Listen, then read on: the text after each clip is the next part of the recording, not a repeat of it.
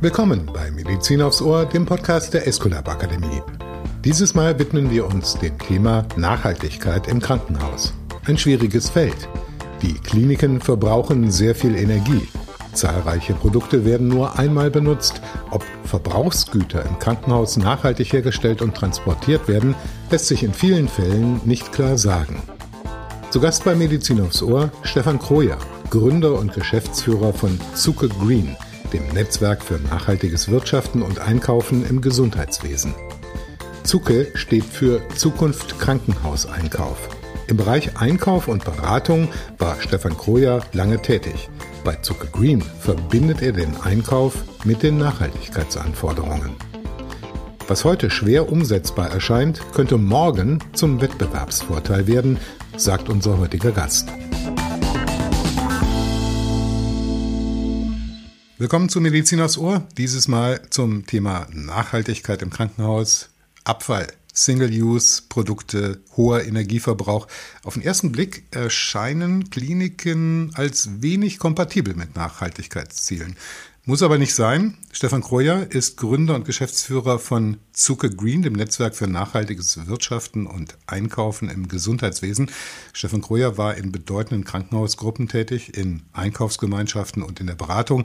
Das Ziel jetzt von Zucke Green, nachhaltige Transformation im Kliniksektor, Nachhaltigkeit und Digitalisierung, sagt er, gehen Hand in Hand in diesem Prozess. Darüber wollen wir reden. Willkommen, Herr Kroja. Ja, herzlich willkommen und ja, vielen Dank für die Einladung. Herr Kroja, wie kam es eigentlich zur Gründung von Zucke Green? Also das steht ja für Zukunft Krankenhauseinkauf. Ja, genau. Es hat tatsächlich angefangen äh, mit der Digitalisierung im Krankenhauseinkauf, wo wir gesagt haben, wir können jetzt keine Bestellung mehr faxen, sondern wir brauchen da digitale Lösungen. Und da geht es eben um Digitalisierung der Lieferkette und der, des Beschaffungswesens. Und dann wurde das ganz gut realisiert. Und dann haben wir gesehen, das Thema Nachhaltigkeit und das Thema Green äh, muss jetzt äh, wirklich behandelt werden. Und deswegen haben wir dann äh, Zukunft Krankenhauseinkauf sozusagen gedreht und gesagt, wir kümmern uns jetzt eigentlich nur noch um das Thema Nachhaltigkeit. Wie viele Faxe gibt es noch in den Kliniken in Deutschland?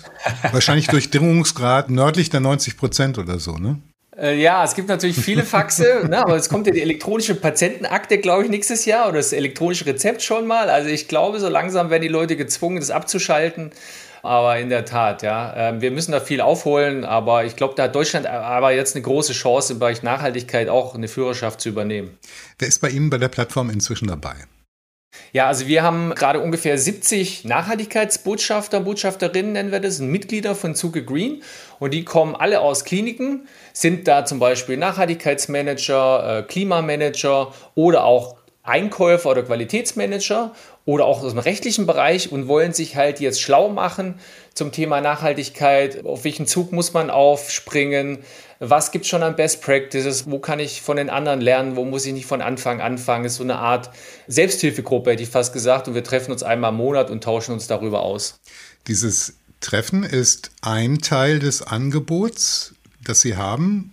Wo ja. gehen Sie darüber hinaus? Was steckt alles im Angebot drin bei Zuckergreen? Ja, also wir haben gesagt, wir mussten uns auf jeden Fall einmal am Monat in der Gruppe treffen. Von den 70 sind dann halt nicht alle in dem Zoom-Call, das sind ungefähr 20 immer drin. Wir setzen vorher die Themen, immer jeder spricht ein Best Practice aus der Klinik, damit die anderen eben das kennen. Und wir machen so einen Jahresplan, damit wir grob wissen, wer muss wann dabei sein. Dann gibt es aber auch einen ganz großen Kongress, der ist Ende November mit ungefähr 500 Teilnehmern über zwei Tage, auch online, also auch sehr, sehr nachhaltig.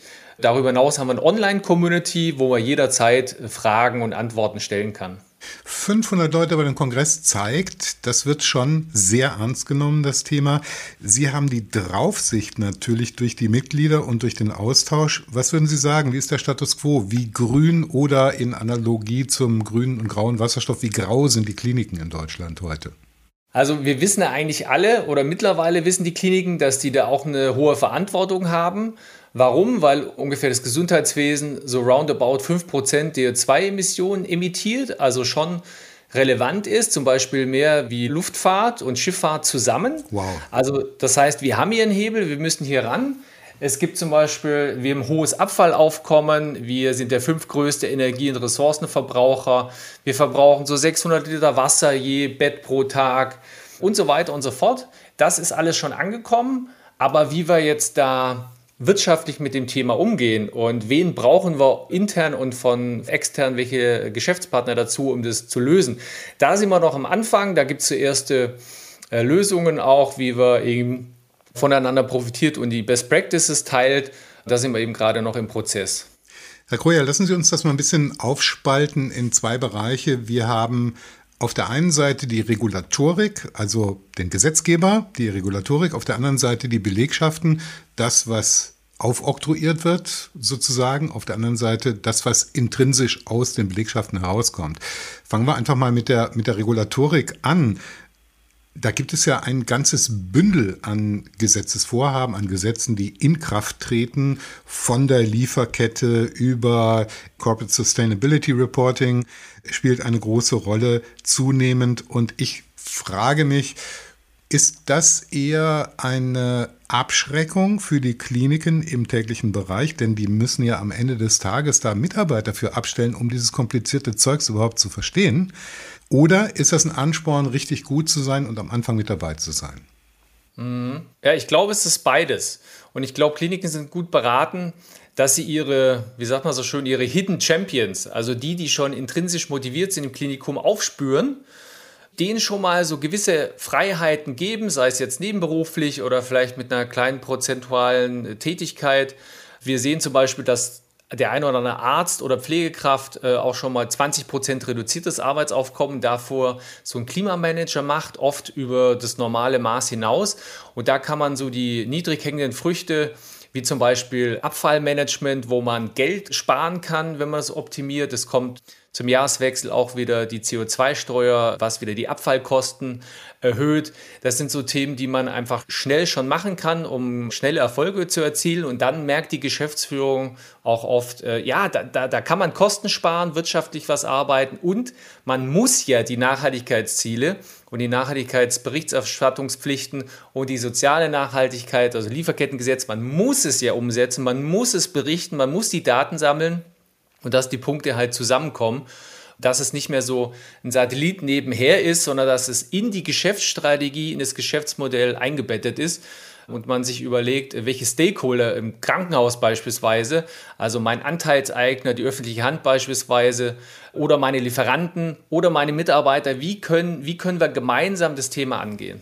Ich glaube, das ist eine ganz, ganz wichtige Nachricht, auch eben an die großen Klinikkonzerne und die öffentliche Hand als Träger dass das auch eine wirtschaftliche Betrachtung ist. Das ist nicht Gutmenschentum, sondern damit lassen sich tatsächlich Kosten auch sparen. Ne? Da haben Sie auch Blaupausen für, richtig?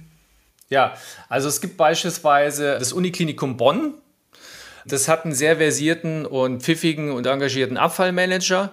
Der hat es geschafft, die Abfallkosten um 100.000 Euro im Jahr zu drücken dadurch, dass er einfach die Abfall, Abfälle mehr aufgeschlüsselt hat, gesagt hat, was kann man noch besser in den Recyclingprozess führen, wie kann man Abfall besser vermeiden, dass er gar nicht anfällt. Und durch diese Professionalisierung spart man automatisch Geld, wenn man A weniger Abfallkosten hat, weil man weniger Abfall hat und B die Recyclingquote höher ist, spart CO2 und das ist so ein gutes Beispiel im Bereich Abfall. Wie hat denn das geklappt in Bonn? Ja, also was sie brauchen ist, halt tatsächlich ein, der sagt, ich mach's. Okay. Der in dem Fall intrinsisch motiviert ist. Ein Hutträger. Genau, ein Hutträger, der ist in dem Fall der Leiter Facility Management und hat auch eine Ausbildung zum Abfallmanager. Deswegen nochmal Randbemerkung, Weiterbildung ist natürlich unfassbar wichtig, um die notwendige Expertise auch zu haben, schon mal einfach zu machen im Krankenhaus, dass die Geschäftsführung eben sieht, da gibt es die ersten Erfolge und dann ist aber natürlich ein neuralgischer Punkt, wie skaliere ich das? Also wie stabilisiere ich das? Äh, oft, wenn die Geschäftsführung die Erfolge sieht, dann stellt die nochmal jemand äh, bei, um das zu fördern. Und dann wird es oft bei Klinikkonzernen dann eben weiter ausgerollt. Aber meistens braucht man jemanden, der den Hut eben definitiv aufhat. Über die Weiterbildung und über die intrinsische Motivation wollen wir gleich noch ein bisschen reden, aber noch ein bisschen die Gesetzgebung nochmal reflektiert. Wir haben schon angesprochen CSRD, also Berichtspflicht, Corporate Sustainability. Dann haben wir am Rande auch EU-Taxonomie, die eine Rolle spielt. Dann haben wir aber sehr stark auch Lieferkettengesetz. Wie ist das denn für die Lieferanten? Worauf müssen die sich einstellen jetzt in den kommenden fünf Jahren?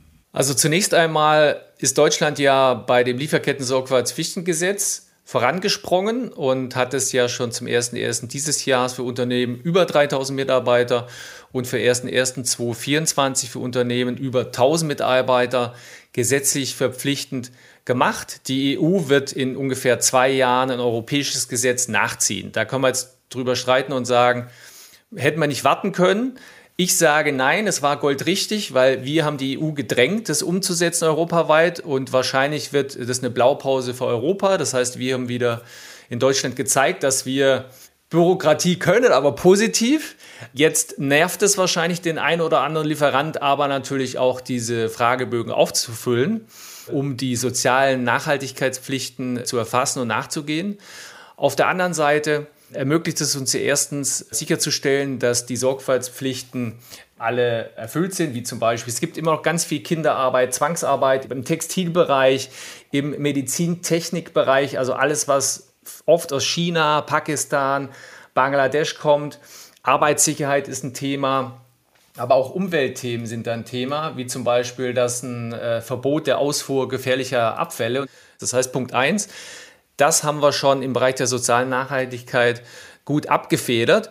Und da arbeiten dann Lieferanten und Kliniken automatisch zusammen, weil Kliniken sagen, Lieferant, du, wir müssen unserer Sorgfaltspflicht nachkommen, füll den Fragebogen aus, Lieferant hat ihn ausgefüllt, Klinik kann mit dem Lieferant vertrauensvoll weiterarbeiten und es wird dann durch äh, Digitalisierung sag mal, automatisiert und der zweite Schritt dann wäre das Thema CSRD, was 2025 kommt. Da geht es dann um, um das komplette Thema. Aber da können wir auch gleich nachher, nachher drüber sprechen. Ja, lassen Sie uns das jetzt ruhig machen, was da 2025 kommt. Ich verstehe Sie aber richtig, dass da wir in der Lieferkette schon aktiv geworden sind, dass wir sozusagen in Europa einen Platzvorteil uns erschaffen.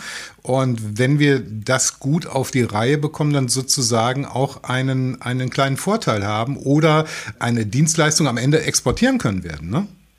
Absolut, also gerade entstehen viele Startups und viele Unternehmen in Deutschland, die eben Lösungen zum Lieferketten-Sorgfaltspflichtengesetz rausbringen. Wer sind die ersten Kunden? Natürlich die deutschen Krankenhäuser.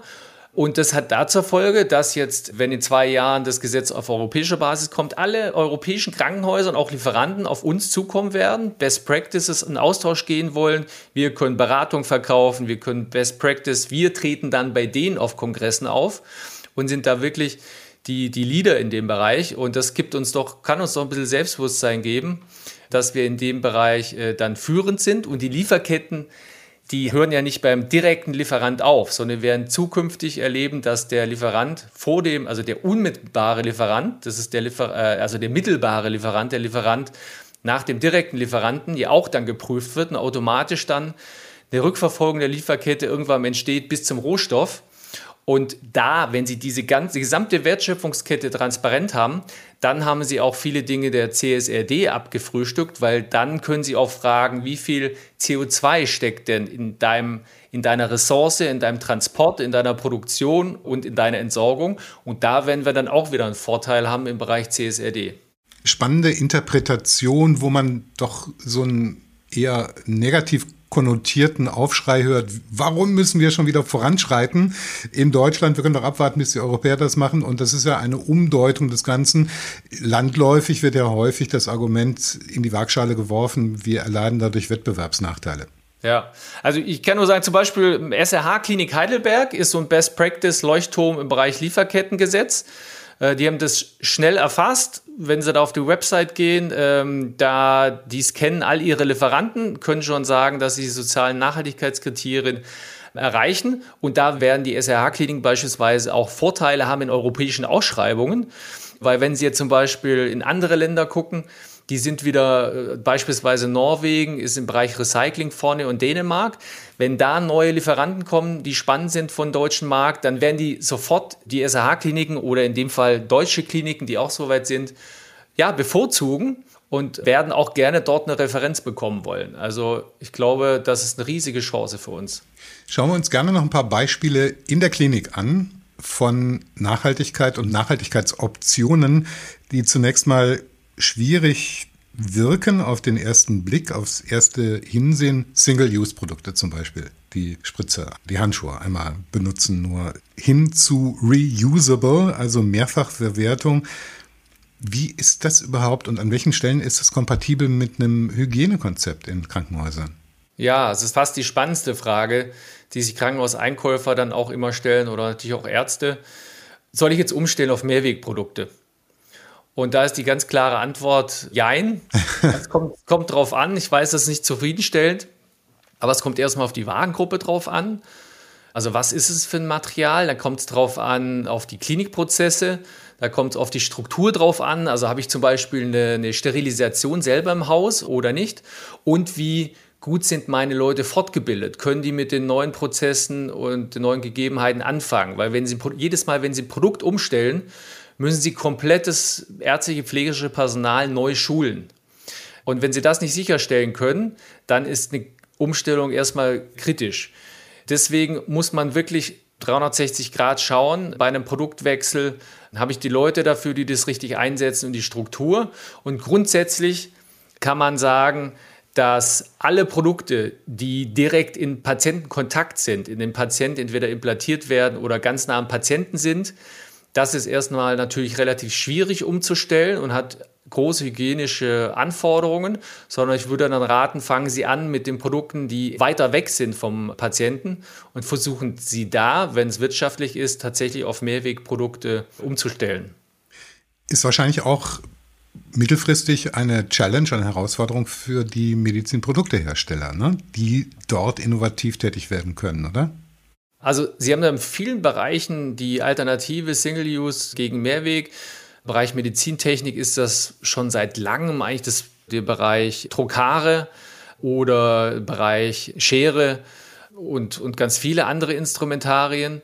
Da muss man im aktuellen Status ganz klar sagen, dass viele noch in der sogenannten äh, Ökobilanzanalyse sind, also im Lifecycle Assessment, um wirklich für ihr Produkt zu sagen oder auch beweisen zu können, das Produkt ist in der Gesamtbilanz und Gesamtbilanz heißt wirklich von Rohstoffproduktion bis hin zur Entsorgung, ist es ökologisch sinnvoller, wird es einmal Produkt oder nein? Und da tun sich die ein oder anderen schwer, muss man ganz ehrlich sagen, weil erstens ist so eine Lifecycle-Analyse kostet ungefähr 40.000 Euro pro Produkt. Das ist viele. So eine Medizintechnikfirma hat viele Produkte.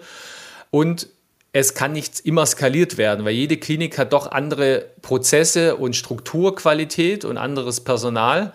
Und man muss ehrlich sagen, die Kliniken haben äh, eine angespannte wirtschaftliche Situation, sodass, wenn dieses bessere Produkt ist in der Ökobilanz, muss natürlich wirtschaftlich auch irgendwo in der Region sein von einem anderen Produkt. Aber wenn ja, dann kann man das sicherlich umstellen. Aber da sind, wie gesagt, viele Lieferanten noch dran, die Analysen zu erstellen. Dafür noch einen Blick in Richtung Energie. Sie haben den Carbon Footprint, also den Kohlenstofffußabdruck der Kliniken mit 5% schon bepreist. Das ist eine Menge. Mehr als Flug- und Schiffsverkehr zusammen. Imposante Zahl. Landläufig kann mir jetzt erstmal nicht so leicht vorstellen, wie man von dem Energieverbrauch in einem OP, in einem Krankenhaus, in einem Patiententrakt runterkommen kann. Wie geht das? Also vom Energieverbrauch ist so, dass ein Krankenhausbett den Energieverbrauch von vier Einfamilienhäusern benötigt, so als Kennzahl im Vergleich, also, also richtig, richtig viel. Und ja, beim Energieverbrauch gibt es natürlich eigentlich zwei Hebel grundsätzlich. Also einmal die intelligentere Steuerung der Gebäudetechnik und der, und der energetischen Versorgung. Da geht es einen Punkt natürlich um bessere Steuerungselektronik. Also Beispiel, im OP läuft oft die Heizung oder die Kühlung, obwohl kein Patient da ist oder kein Personal. Wenn da eine, eine Schnittstelle zwischen dem OP-Software-System bzw. der OP-Liege ist, wo der weiß, ein Patient liegt drauf, dann können die ganzen Systeme angehen. Dann ist schon viel Energie letztendlich eingespart, weil es wirklich nur dann angeschalten wird, wenn es gebraucht wird. Das andere Thema ist natürlich der Energiegenerierung. Da müssen sich die Kliniken natürlich auch neu aufstellen. Es gibt immer mehr sogar Windparks, die Krankenhausketten zusammen errichten, weil viele Klinikketten haben auch Brachflächen, die dann Windparks selber, äh, um autark zu sein, auch vor der nächsten Krise erzeugen. Es entstehen natürlich immer mehr PV-Anlagen, die aber aufgrund von gesetzlichen Regulatoren öfters auch schwierig sind, sich hinzubauen. Da kann ich nur dran appellieren, an alle Kliniken auch, ich weiß, es ist nicht einfach, die Fördergelder einzusammeln. Das benötigt an der einen oder anderen Stelle viel Durchhaltevermögen und viel Bürokratie. Aber am Ende des Tages lohnt es sich dann, die Förderung zu ziehen. Nutzen Sie da auch gerne die, die Angebote, die Förderprogramme, wo Sie kostenlos auch Beratung kriegen bei den Förderstellen. Man muss es nicht immer selber äh, machen, weil da gebe ich den Krankenhausmanagern auch recht. Sie, sie sind vom Personal relativ schlecht ausgestattet. Schauen wir uns so langsam gegen Ende des Podcasts den Faktor Mensch an. Vollkommen klar, wir haben, Sie haben Weiterbildung schon ganz kurz angesprochen gehabt. Um im Energiebild zu bleiben, ist es vollkommen klar, wer es nicht gelernt hat, macht den Lichtschalter eben nicht aus, wenn er den Raum verlässt. Das ist einfach so. Und meine Frage an Sie wäre mit Ihrer Expertise, mit Zuke, was beobachten Sie da? Was wird am dringendsten benötigt im Rahmen im Bereich Weiterbildung? Also ich glaube, um jetzt auch das speziell auf das Thema Nachhaltigkeit zu fokussieren, haben wir die drei Buchstaben ESG, also Environmental, Social und Governance. Und der müsste eigentlich erweitert werden durch das Thema Wissen. Weil wir kriegen nur eine Transformation hin, wenn wir vielleicht sogar an der einen oder anderen Stelle altes Wissen löschen, mhm. also was Spannend. verlernen mhm. Äh, bevor wir dann eben neues Wissen wieder in die Köpfe kriegen. Und das können wir einfach nur durch Weiterbildungsangebote, aber nicht Weiterbildungsangebote, die, sag ich mal, etwas losgelöst im Kontext des Krankenhauses sind oder jeweiligen Problemfelds, sondern die integriert sind in die aktuellen Probleme und Projekte. Und da aus meiner Sicht ist es eben ganz wichtig, dass da alle Wertschöpfungspartner oder alle Partner im Krankenhaus, das heißt die Eigentümer, die Banken, die Patienten, Patientenverbände, aber vor allen Dingen auch die Geschäftspartner, das heißt die Lieferanten, die auch Produkte in den Kliniken verkaufen oder Dienstleistungen verkaufen, dass die ihre, ihr, ihr Know-how auch im Bereich der Weiterbildung, weil sie nah dran sind im OP und am Patienten da auch mit, mit einbringen. Und das ist für das Thema Nachhaltigkeit einfach extrem wichtig, um einfach auch zu sagen, ich hab, will eine Produktumstellung, aber wie schaffe ich das? Wie kann ich meinen Arzt überzeugen? Wie kann ich meinen Einkauf überzeugen? Wie ist die Ökobilanz? Wie können wir es schaffen, dass die Ökobilanz passt, wenn der Dampfsteri doch im eigenen Haus ist oder die Sterilisation? Wie viele Mitarbeiter brauchen wir dafür, damit es dann für alle passt? Ich glaube, das ist wirklich entscheidend. Absolut. Und wenn ich mir den Mikrokosmos im Krankenhaus selbst an Personal angucke, wie komplex das ist. Also ich beginne mit Reinigungskräften, mit der Küche. Ich mache weiter mit denen, die mit Sterilisation befasst sind. Ich habe Pflegepersonal, ich habe Ärztinnen und Ärzte logischerweise. Auch da in der Klinik müssen ja alle mitmachen. Ja. Und ich glaube, da ist einfach nur interdisziplinäre Weiterbildung ist da der Schlüssel aber nicht so, dass die Mitarbeiter, Mitarbeiterinnen das Gefühl haben, das kommt jetzt obendrauf und das, wozu dient das jetzt eigentlich? Sondern wenn die eben verstehen, okay, es dient zur Verbesserung der Wirtschaftlichkeit eines Prozesses oder der Arbeitssicherheit oder der ökologischen Verbesserung des Krankenhauses oder oder.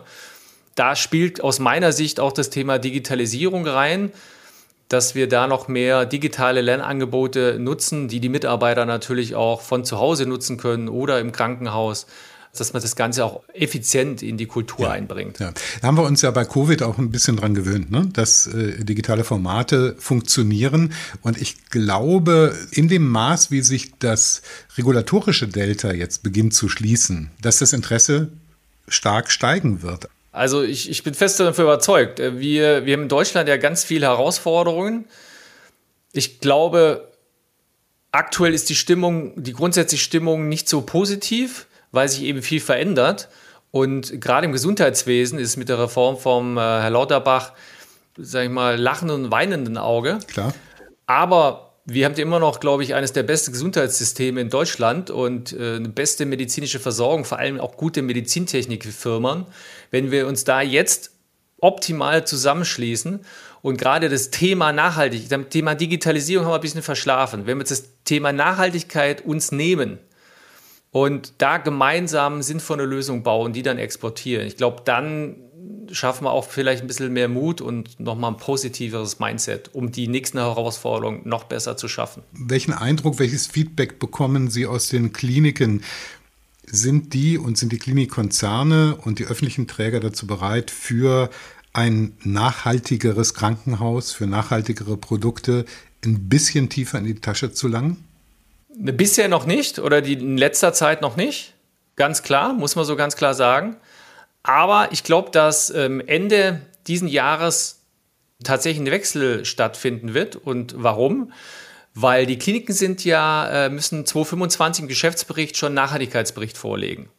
Ein sogenanntes Sustainability Statement im Geschäftsbericht. Und äh, der Aufsichtsrat sogar ist haftbar. Das heißt, der Aufsichtsrat wird das sogar in die Geschäftsführung, der wird da drauf gucken. Das heißt, wir müssen 2024 alle Daten schon sammeln, warum sie nachhaltig sind, sowohl im Investivgüterbereich, weil dann werden sie keine Kredite mehr bekommen von Banken, weil die fragen jetzt die Finanzchefs auch schon nach, ist diese Investition nachhaltig und wenn ja, wie? Und dann eben auch im Verbrauchsgüterbereich oder Gebrauchsgüterbereich müssen sie alles nachweisen. Und das ist aus meiner Sicht so ein totaler Shift. Der eine oder andere merkt es jetzt, dass das gefordert wird. Und das ist für mich so der Kipppunkt, wo dann auch ein Geschäftsfall, ein Business Case draus wird für alle letztendlich, weil es dann in, in das Geschäftsmodell integriert wird und somit aus meiner Sicht dann ein Wechsel zum nachhaltigen äh, Wirtschaften zwingend wird.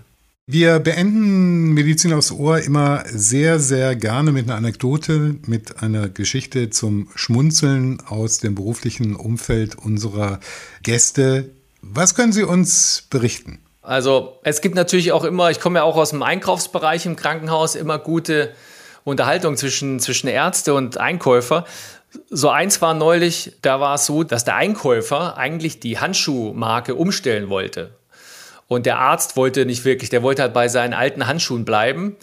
Und der Einkäufer sagte aber, ja, die Handschuhe sind aber viel nachhaltiger, weil derjenige, der operieren wollte, der wollte halt nachhaltige Handschuhe haben. Wenn wechselt, dann nachhaltiger. Und da konnte der Einkäufer dann ihn überzeugen, dass die tatsächlich nachhaltiger sind. Am Endeffekt kam aber raus, die sind nachhaltiger und günstiger.